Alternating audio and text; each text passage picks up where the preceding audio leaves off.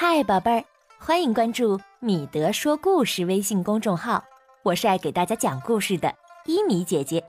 今天呢，我要给大家讲的成语故事是“来日方长”。这个故事呀，是名字叫向博涵的小朋友点播的。好了，故事开始了。伊德，听说你今天作业潦草，被老师罚抄了。唉。可不是嘛，发吵了五遍。嗨，谁让你不认真呢？就要罚你。本来我想来日方长呢，不着急。嗯，可不能这样想。明日歌知道吧？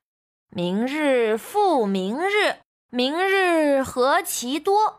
我生待明日，万事成蹉跎。这句话送给你。对了，刚才你说的“来日方长”是个成语，你知道是谁说的吗？嗯，这我可不知道。我告诉你吧，这可是南宋的民族英雄、爱国诗人文天祥说的话。“来日方长”成语的意思是，未来的日子还很长，表示事有可为，或者劝人不必急于做某事，但是要注意。学习可不能指望来日方长，要只争朝夕。今天呢，咱们就用这个成语来继续讲《封神演义》的故事吧。上次我们讲到，黄飞虎被灵潼关的总兵张凤率兵挡在关外，黄飞虎催动坐骑来到阵前，对张凤欠身施礼说：“张总兵，您和我的父亲是结义兄弟，我叫您一声老叔。纣王昏庸。”用奸臣陷害忠良，天下民不聊生，而且平白无辜的欺臣妻杀臣妹，我是被迫逃出朝歌，还请老叔能放行。张凤啐了一口说：“我呸！你这个反贼，还有脸叫我老叔？本官职责所在，怎么能放你出关呢？赶紧下来受缚！”黄飞虎只是摇头不答应。张凤大怒，话不多说，飞马冲过来，手起一刀，呜的一下子砍过来。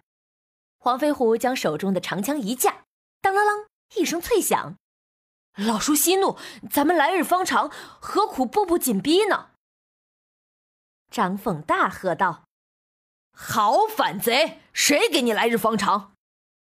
又一刀劈来，黄飞虎无奈，只能纵起挺枪，牛马相交，刀枪并举。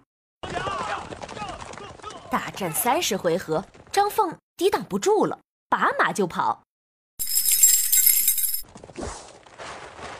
黄飞虎趁势赶来，张凤听闻脑袋后面滴铃铃的响，知道是黄飞虎来了。他悄悄地环挂钢刀，揭开战袍，取出百炼锤，猛地一扭身，暗器闪电一般，嗖的一下子飞向了黄飞虎。好个黄飞虎啊！不慌不忙，剑锤将近，用宝剑往上一掠，将链绳截为了两段，收了张凤的百炼铁锤。对了，铁锤用英文怎么说的呀？Hammer，hammer，hammer。嗯，趁着这个机会，张凤逃进了灵潼关，黄飞虎也不追赶，命令家将。将车辆围成了营帐，驻扎了下来，和众兄弟商议出关之策。再说张凤拜进关，坐在殿上，暗暗想：黄飞虎勇冠三军，我年纪大了，怎么胜呢？要用个计策才行。想完，就把手下的大将萧银叫上殿来，吩咐：萧银听令，命你带弓箭手三千。在二更时分，悄悄出城，埋伏在黄飞虎帐营周围。听到梆子响，万箭齐发，射死反贼。萧莹领令出府，可是张凤疏漏了一点：这个萧莹呀，原来是黄飞虎的部下，而且黄飞虎对他还有恩。现在萧莹怎么会让恩人丧命呢？萧莹一扭身，来到了僻静处，换上了百姓的衣服，偷偷的。来到了黄飞虎营前求见武成王。黄飞虎听到有故人来访，赶紧让人给请进来。对了，请他进来用英文怎么说的呀？Ask him come in. Ask him come in. Ask him come in. 嗯，两个人一见面呀，也不寒暄，萧寅就把消息一五一十的说了出来。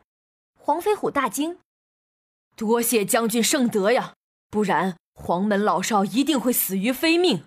来日方长，希望有机会能报将军大恩。”萧寅急切地说：“将军不用谢我，现在非常危险，速速上马，趁现在杀出灵潼关，末将来给你开棺。”黄飞虎等人急忙上计，各持兵器，喊声杀来，势如猛虎。城里的士兵措手不及，萧银也开了酸锁，皇家众将一拥杀出关门去了。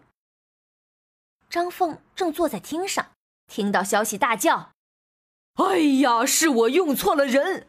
萧银乃黄飞虎旧将，今日助黄飞虎斩关落锁而去，实在可恨！快去追！”张凤急忙上马，提刀来赶黄飞虎。对了，刀用英文怎么说的呀？Knife，knife，knife。嗯，张凤赶到城门，萧银正躲在旁边，听得马铃响，知道是张凤来了。萧银突然冲出来，一戟刺张凤于马下，然后萧银对着城外大叫。黄将军慢行，保重。黄飞虎远远的称谢：“来日方长，后会有期呀。”且说黄飞虎离开了灵潼关，快马加鞭行走了八十里，又一道高高的关隘挡在了面前。原来是潼关到了，这里的守将正是和黄飞虎有仇的陈同，一场恶战。将不可避免的发生，到底如何呢？咱们下次再继续讲。黄飞虎出关好难哟。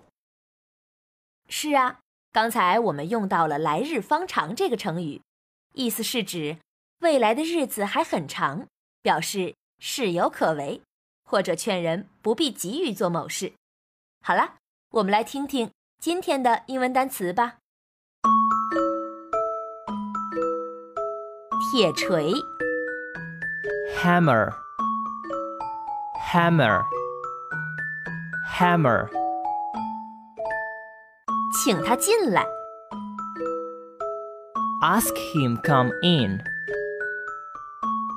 Ask him come in. Ask him come in. 刀，knife Knife knife 小朋友们，刚才说的《明日歌》中“明日复明日，明日何其多，我生待明日，万事成蹉跎”是什么意思？你们知道吗？查一查，问一问，来告诉一德吧。好了，宝贝儿，今天的成语故事就讲完了。如果你喜欢它，可以点击右上角分享给你的朋友。如果你想听更多好听的故事，可以关注“米德说故事”微信公众号，在导航栏中查找分类故事目录，或者通过关键词查找。别忘了设置我们为星标，这样你就不会错过所有好故事啦。那现在，让我们先来听一段好听的音乐，我们明天再见吧。